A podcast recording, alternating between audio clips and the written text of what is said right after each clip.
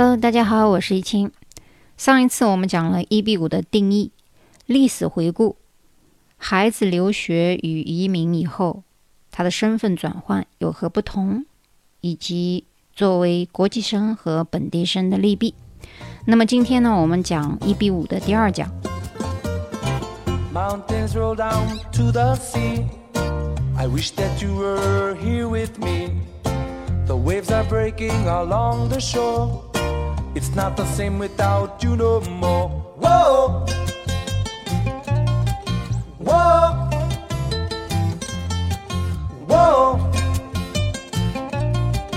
Whoa! 好，首先我们讲一下申请的流程。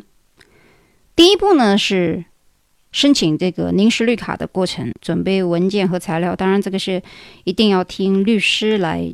交代如何准备材料和资产的这证明，申请临时绿卡的第一步骤，大概在十六到十七个月的时候呢，就能够通过审核，或者是不通过。那不通过的话呢，你投资的五十万美金就会退还给申请人。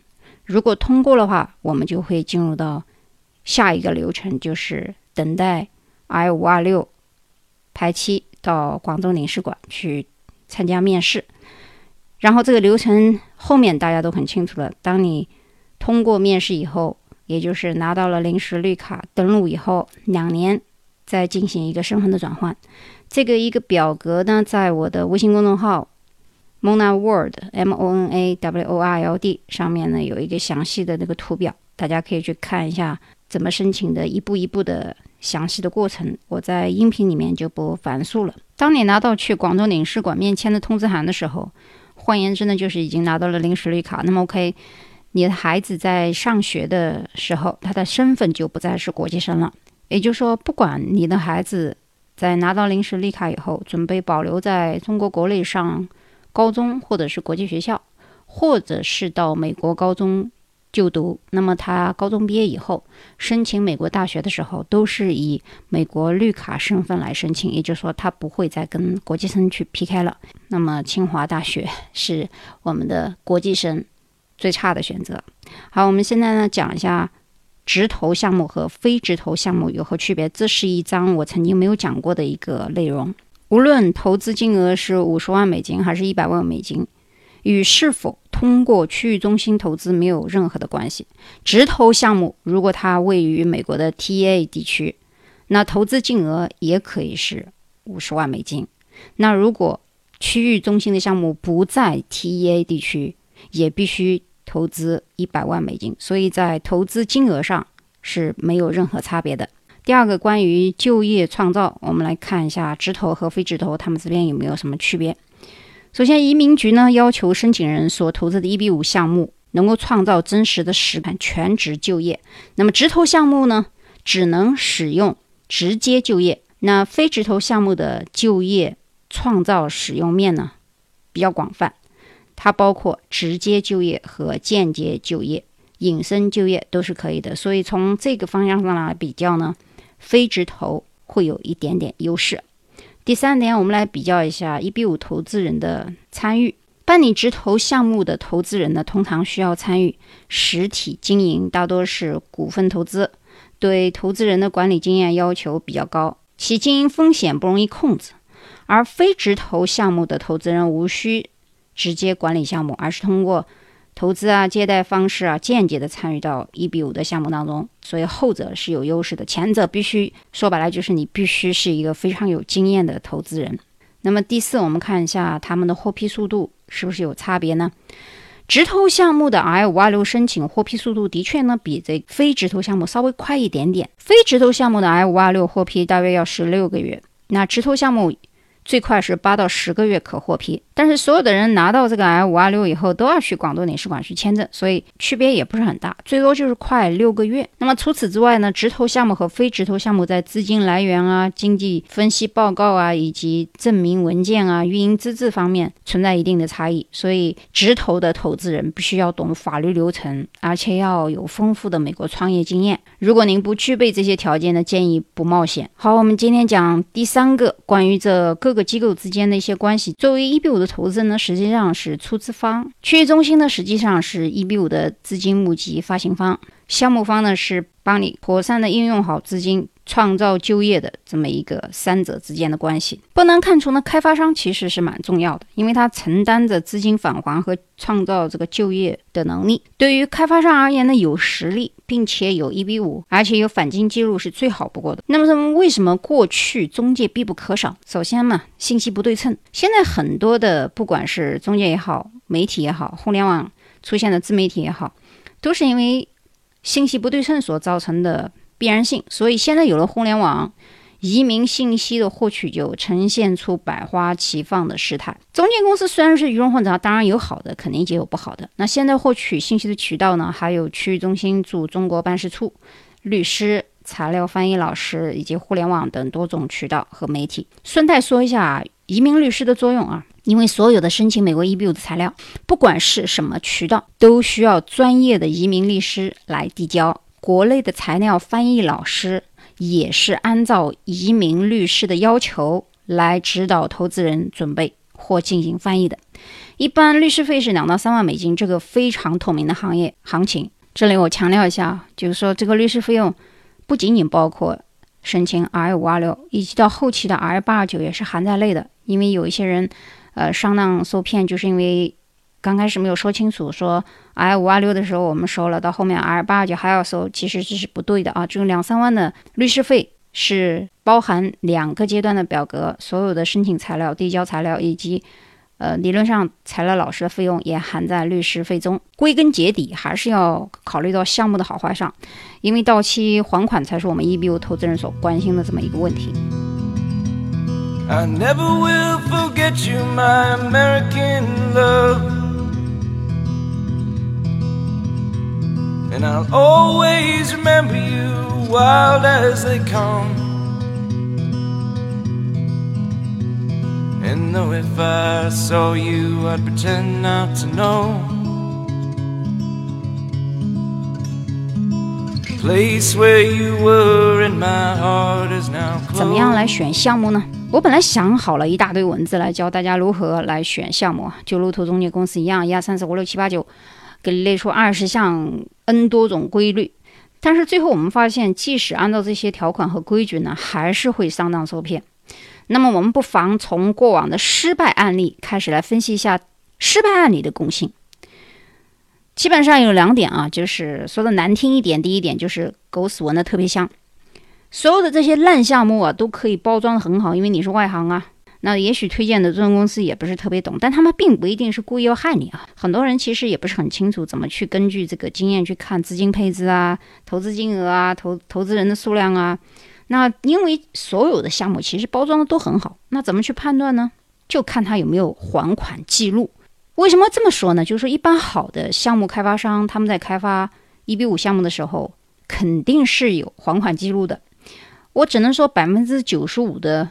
概率为什么这么说呢？因为有的时候有一个百分之五的例外的原因是，有可能这个区域中心和开发商刚刚新建，那新成立的开发商有可能这个一比五的项目是刚刚拿到，那么它是一个全新的项目，那么这是一个唯一可以解释他没有还款记录的理由，因为他新人嘛。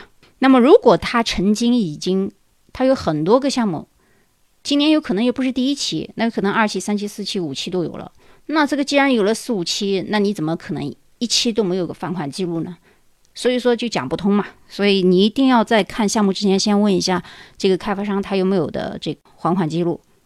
我们从数据证明这一点啊，因为我们从 A 增到 B 的话，你首首先要正推，那反推，正推反推都成立的时候，我们的数学有一个术语叫做 if and only if，那这个公式才能够成立。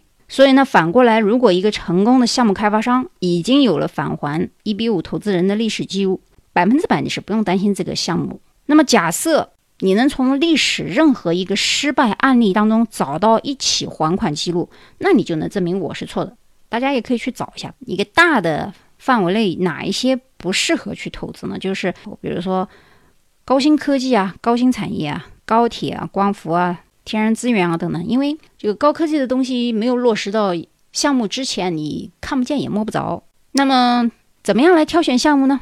刚才我们也已经说了，说的很难听一点，就是从任何项目的宣传手册又看不出来这个项目好坏，那怎么弄呢？因为都是人家专业人士精心包装过。当然了，也不是说这个手册也一点作用都没有了，手册的作用还是有的。第一，让你了解一下这是什么项目嘛，那你可以上网去查嘛。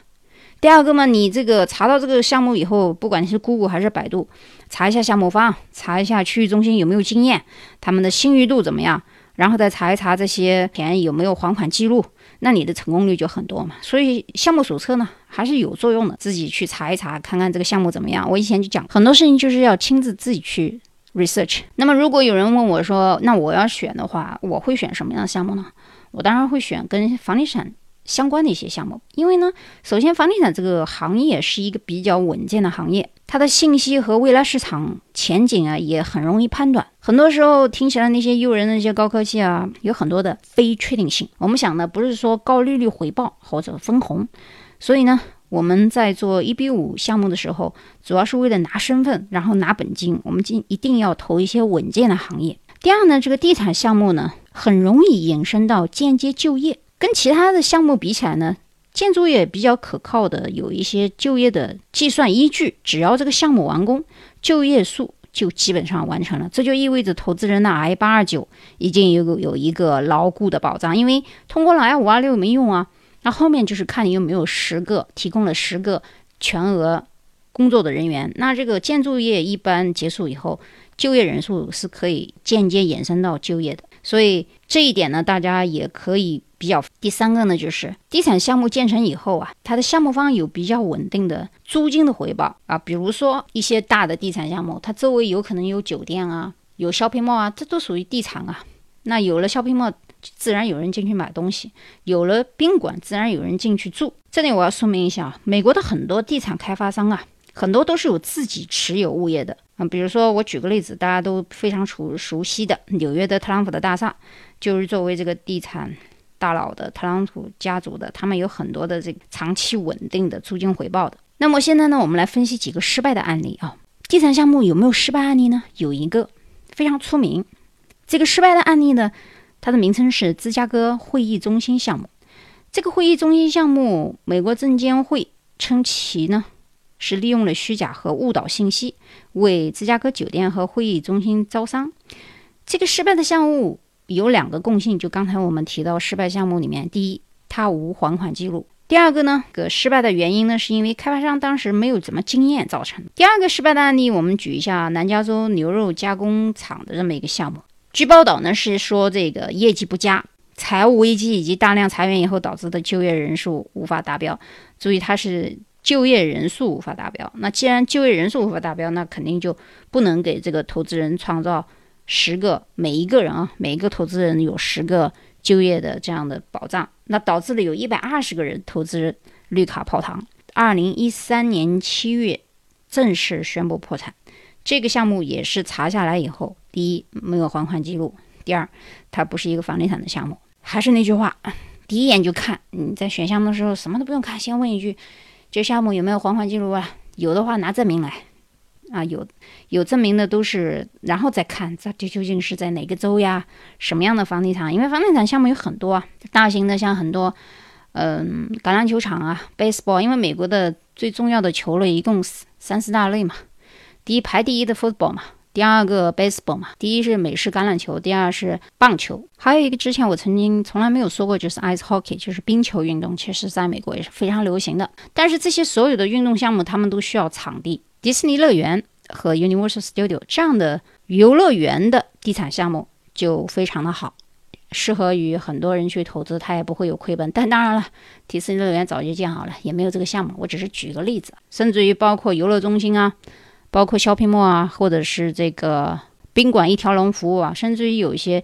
集装箱产业啊，他们都需要一些物业的管理，building 的建筑。那很多的这些房地产项目都是比较稳健的。最后呢，我要提醒大家一下，就是有一些小的房地产项目，比如说，呃，一些 apartment 啊，或者是超市啊，还是一些小型的建筑楼体啊。如果它的建筑群不够大，只是一个很小很小的几栋楼的话，最后这个房地产商说承诺，如果你的资金拿不回来，以这个楼房来抵押的时候，那你就要小心了，因为美国 EB 五法律明确规定，投资人在投资移民项目当中，项目商是不能保证投资人资金的完全百分之百的安全。那投资人的资金是必须承担市场风险的，甚至于说，哎，反正不管你保拿回拿不回，我用我们用我们的这个房产做抵押嘛。这个话一说，基本上你就不用投了，因为好的项目一定会在安期的时候返还你的本金，不会说没有钱了拿这个房子来抵押，或者拿什么物品来交易或者换啊。这一点我。提醒一下大家，最后我在我的微信号上附了第五大项，就是最新的记录，就是一二零一七年第二季度的审批，就是 I 五二六的审批数据和 I 八二九的审批数据。好，希望大家记住今天重点，就是看项目的时候一言以蔽之。首先问一下这个项目它有没有还款记录。好，节目的最后呢，祝已经申请完毕一比五的朋友们一切顺利。而正在筹备和准备做一比五的人，抢在九三零之前的这么一个可能要涨价的情况下的朋友们呢，在选项目的时候，看清楚项目的好坏。好，我们下期再见。